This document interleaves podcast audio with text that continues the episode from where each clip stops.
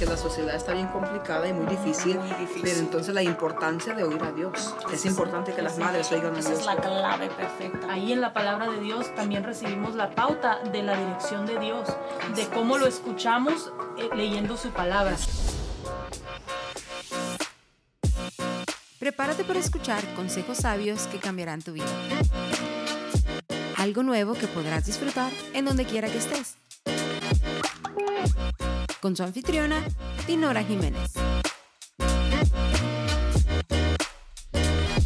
¿Cómo oímos a Dios? Ese es el tema que estamos tocando en el día de hoy. Hoy les presento a Areli, es una mamá hermosa, y les presento a Lili, que ustedes ya también han estado oyéndola y la van a seguir oyendo en estos temas que estamos trayendo a ustedes. Así que a todos los que están allá al otro lado y que se conectan con Dinora Jiménez y que están ahí, eh, que están siguiendo los podcasts y las enseñanzas y todo lo que les impartimos, háganle like, compártanlo y, y, vea todo lo que ponemos ahí. Es mucho contenido que beneficia, bendice a las personas y les ayuda porque son temas que enfrentamos todos los días, ¿no es cierto? tenemos cada día retos, tenemos diferencias y hay gente que se dedica a enseñar cosas que no tienen nada que ver con la educación y el crecimiento de las familias. Y entonces hoy estamos hablando temas que sé que siempre nos enriquecen la vida. Eh, la gente que sale adelante, ¿sabes qué, Lili, Areli?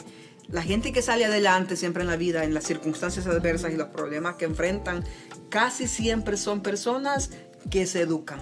Así es. Se educan en diferentes áreas de su vida, desde que comienzan su carrera, cómo tratar con la familia, cómo, cómo ser mejor amigo, mejor amiga, cómo Em, desenvolverme en la sociedad, cómo, cómo puedo educar hijos mejores en la sociedad, cómo puedo salir adelante aún en los momentos difíciles, salen adelante. Y son tremendos ejemplos de en la vida porque han descubierto que la vida no te trae las cosas, nosotros tenemos que constantemente estarnos creciendo, innovarnos, educarnos, aprender, ver a otros, socializar, tener amigos, porque los amigos te dicen todo lo bueno y todo lo malo de la vida. Un verdadero amigo eso hace. ¿Verdad? Entonces, lo mejor para ajá, y entonces cuando tú ves hacia afuera y sales a la sociedad y tienes vida social, te das cuenta que la gente vive su vida a veces de una buena manera o de una mala manera. Tendrás los dos lados de la película, pero uno decide qué es lo bueno. Y cuando uno se educa, las experiencias malas del otro te ayudan para tú no caer ahí. Aprendes, aprendes a no hacer lo mismo, a tomar las mismas decisiones. Entonces de todo aprendes, tanto de lo bueno como de lo malo. Así es. Yo pienso que aprender de los errores de otros nos evitaría muchas cosas, porque a ah, veces, a veces este, no aprendemos de los errores de otros. Y cuando aprendemos de los errores de otros, nos, nos vamos a evitar el caer nosotros mismos. O sea, que cosas. O sea, que hay que observar para aprender. Para aprender. Que nosotros no queremos estar ahí en ese punto. O sea, el, que hace lo malo me, me, sirve de bendición, porque me ayuda para saber qué, qué, es lo que puedo hacer y qué es lo que puedo. Así y también aprendemos de una persona que está en bendición, porque dices, oye, yo quiero lo que esa persona tiene, ¿cómo es que le va súper bien? o sea, no es que tengamos La parte una buena.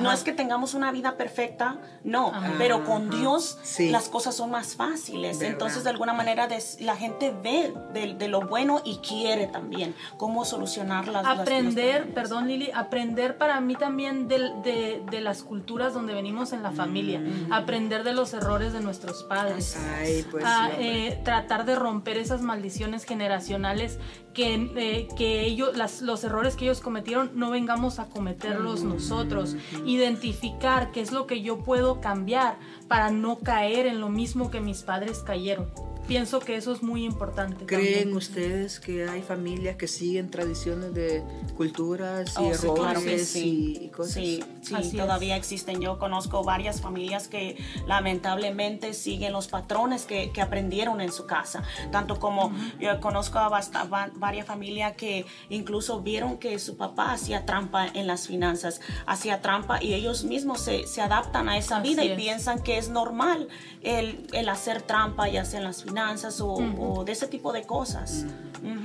Y saben, eso me recuerda a las historias en la Biblia que también de hombres y mujeres que tal vez fueron hombres de Dios, que, que usted dice es hombre de Dios, pero también tuvieron cosas en sus familias que Así. bien obvias, ¿verdad? Como por ejemplo, se me viene la historia, creo que ustedes la conocen, la historia de Jacob con sus dos hijos, Is- Isaac y... Oh, sí. Así As- es. es- no, Jacob y Esaú, Esaú. los hijos de Isaac. En la Biblia hay una historia en el libro del Génesis de un padre, eh, que, del padre, que es- este era hijo del padre de la fe, Isaac, es. su hijo único, ¿te Hijo acuerdas? único, Isaac sí. creció en un ambiente hermoso con su papá. Su papá era, eh, tenía sus cositas también, porque si lees afuera tenía sus defectos, es. Sí, pero también. era el padre de la fe, el hombre conforme el corazón de Dios, tenía un Dios, eh, una cosa bella.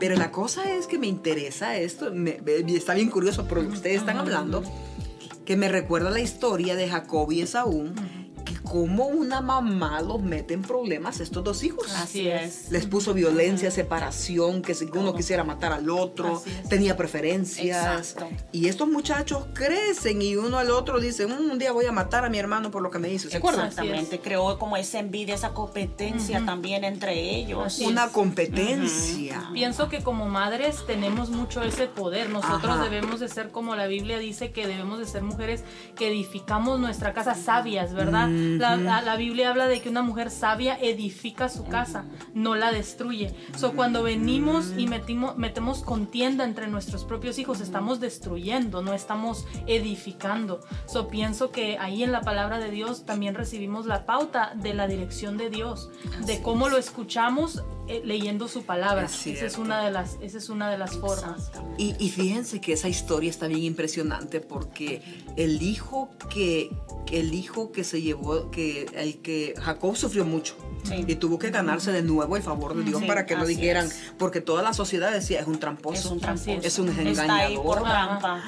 Ay no qué feo De verdad que sería muy, y muy quién feo. provocó todo eso La mamá. su mamá Su mamá. y, y entonces él creció escondiéndose él creció todo el huyendo. tiempo, en temor. Él no pudo vivir en su tierra, disfrutó, no pudo disfrutar a su mamá, ni siquiera estar con su padre cuando estaba enfermo, porque a él le llegó la noticia que papá iba a morir y regresaba con miedo, ¿verdad? Pero él se perdió de muchas Así cosas es. por una mamá que no supo en verdad Qué dirigir. tristeza.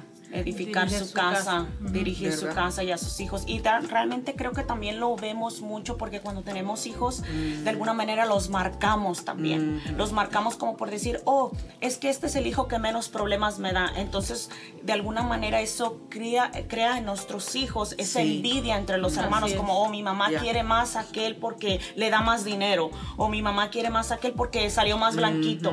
Lo hemos, yo lo he Sí. visto bastante en familias donde la mamá de alguna manera se apega más a un hijo y entonces o porque nació primero. Sí. Entonces creo que eso también afecta. Creo que debemos de ser cuidadosas yo en esa área porque, por ejemplo, a veces los hijos, eh, en mi caso, por ejemplo, yo tengo mis hijas que son bien estudiosas y les gusta tener eh, muy buenas calificaciones. En cambio, mi hijo no es tan eh, de, de straight A's, no es tanto de buenas calificaciones. So, creo que tenemos que ten- eh, ser sabias en no darles el valor por sus calificaciones, no darles el valor por lo que hacen, sino que ellos sepan que como hijos nuestros nosotros les amamos igual y su valor de ellos no, no depende de las calificaciones y hacerlos, hacérselos sentir a Así ellos es. de esa manera también.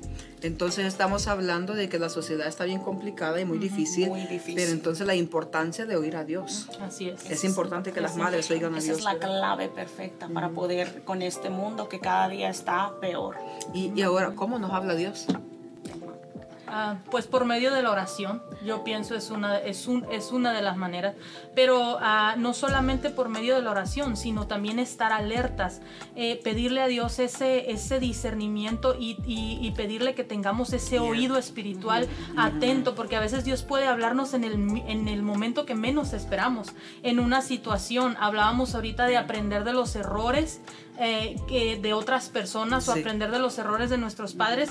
Pienso que ese es un método también donde Dios nos habla. Cierto. Cuando También. pasamos por ciertas situaciones y, y vemos ciertas situaciones, ciertas cosas en las que las personas caen, esa es una manera que Dios nos está Dios diciendo. nos habla a "Mira, través de la oración, Dios nos habla a través de, De ver a otras palabra personas, también. Así es. pero Dios nos habla a través de su palabra, su y- Y, palabra. con eso continuaremos en el Sí, próximo así episodio. Amén.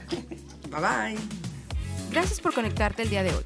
Recuerda de seguirnos en nuestra página de Facebook, Instagram y YouTube. También puedes visitar nuestra tienda en línea en dinorajiménez.online para obtener tu copia de Vive la vida sin excusas. Hasta el próximo episodio.